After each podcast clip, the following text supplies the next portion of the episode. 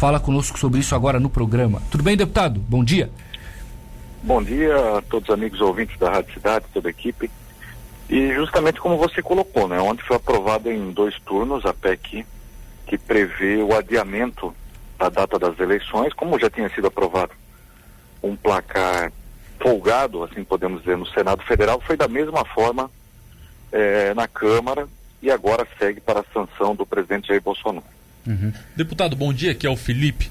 É, muito se discutiu quando se falava nessa questão de eleição com coronavírus, a unificação em 2022. Tem a questão de não ser constitucional, ou ser e tudo mais, tem essa questão também, mas chegou a ser discutido isso na Câmara de, é, Câmara de Deputados ou nem foi discutido isso? Foi sim, foram três propostas que, que dominaram a discussão. A primeira, e que boa parte até é, chegou a ser majoritária alguns dias atrás, era a manutenção da eleição no dia 4 de outubro. Acontece que o Brasil é continental e em determinados estados e até no interior do Brasil todo há um avanço ainda. Quando nós pensamos que tinha se estabilizado, houve um avanço aí do, dos casos de Covid-19, de coronavírus e deixando a saúde pública realmente uma lástima. A segunda, que foi a, a, a que teve maior apelo, é essa do dia 15 de novembro. Correto? É uma, uma eleição intermediária, dá um tempo para ver como a pandemia vai, vai se comportar. E a terceira, que acabou não sendo levada à votação, né, mas eu cheguei a defender isso até no dia 17 de março, já prevendo os graves efeitos é, do Covid-19, seria a unificação das eleições no ano de 2022 uma proposta um tanto polêmica, né? As pessoas foram eleitas para quatro anos, teria tem toda uma discussão atrás disso, prefeitos que foram eleitos para quatro iriam ficar seis e prefeitos que já são reeleitos iriam ficar dez anos, né? É, nos seus mandatos. Porém, né, é uma discussão válida porque a gente não sabe as proporções que essa, que essa pandemia vai nos levar.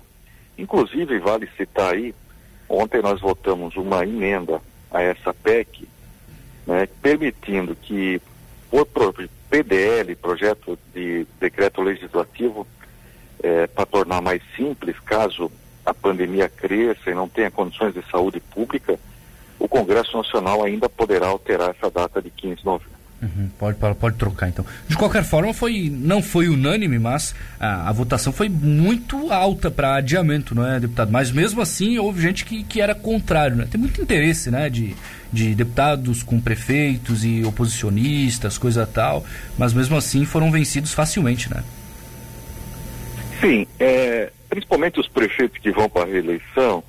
Estou dando exemplo no, no meu próprio partido, no MDB aqui de Santa Catarina. Os prefeitos que vão para a reeleição majoritariamente preferiam é, o dia 4 de outubro, porque já estão trabalhando e entendiam que não haveria maiores problemas. Uhum. No entanto, as oposições preferem, é, como foi votado, o dia 15 de novembro. Então é uma discussão que também se olhava aí o cenário político local, que eu entendo que não deve ser levado em conta da nossa responsabilidade como legislador de pensar o que é mais coerente e mais justo nesse momento. O deputado, e eh, nessa proposta as datas também foram adiadas junto com a data da eleição? As, data, as datas que eu falo, perdão, é questão de é, convenção, a questão de saída dos veículos de mídia. Essas datas também foram adiadas? Correto, essas datas também foram adiadas. Elas são datas que se referem a meses ou dias anteriores ao pleito. Então, como o pleito é dilatado, né, as datas também são dilatadas. Há uma dúvida jurídica, mas eu creio ser irrelevante, é que isso só vai partir a valer a partir da sanção do presidente. Mas eu creio que esse é um assunto que o presidente também seja simpático e que seja sancionado ainda hoje ou amanhã, para não haver dúvidas é, legais aí quanto a, a esse texto. Ótimo. É, mais uma, Felipe? Pra, acho que até outro, sobre outro assunto, é sobre a questão da fake news. A gente falou aqui com o senador é, Esperidião Amin, que passou no Senado, ele votou contra o projeto das fake news e agora vai para a Câmara. Rapidamente, deputado, qual que é o seu. É claro que tem que analisar o projeto e tudo mais, mas vendo assim de longe, como é, qual que é o seu parecer sobre esse projeto? Já tem uma, uma opinião? Esse projeto é muito polêmico. Né? O, mundo, o mundo desenvolvido já votou isso há anos e anos atrás. Né? A Alemanha tem uma legislação sobre isso há mais de cinco anos. Né? E o Brasil carece de uma legislação. Eu não conheço o teor do projeto, não sei se esse, esse texto é o ideal. É algo difícil de, de se regular, né? E também está sendo muito confundido com liberdade de expressão.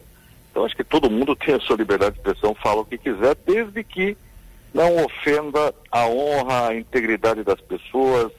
É, muitas vezes a notícia falsa acaba criando. Vamos dar um exemplo claro que aconteceu aí nessa semana. Né? Na, na terça-feira à noite veio um fake news dizendo que o, o vendaval ontem, Sim, é. na quarta, seria maior que o de terça. Colocou um monte de gente já em alerta, pessoas é, preocupadas que ainda estão sofrendo sem energia, com, sem telhado, enfim, com prejuízos, já se preparando para um outro. Então, o fake news não é só questão política, as pessoas estão levando para o campo político. Fake news é mentiras que acabam gerando problemas sérios sociais que precisam ser combatidos. Isso não quer dizer que eu, eu conheço o texto, acho que esse é o projeto correto. Acho que é um, um assunto a ser debatido, talvez não com essa pressa que está sendo feito aí no meio da pandemia, mas é um assunto para ser discutido e sem, sem ideologias, cores partidárias, direita, esquerda, mas sim olhando para frente ou olhando para trás se for para retroagir. Perfeito. Deputado Carlos Chiodini, muito obrigado por falar conosco aqui em Tubarão, na Rádio Cidade. Bom trabalho para o senhor. Muito obrigado.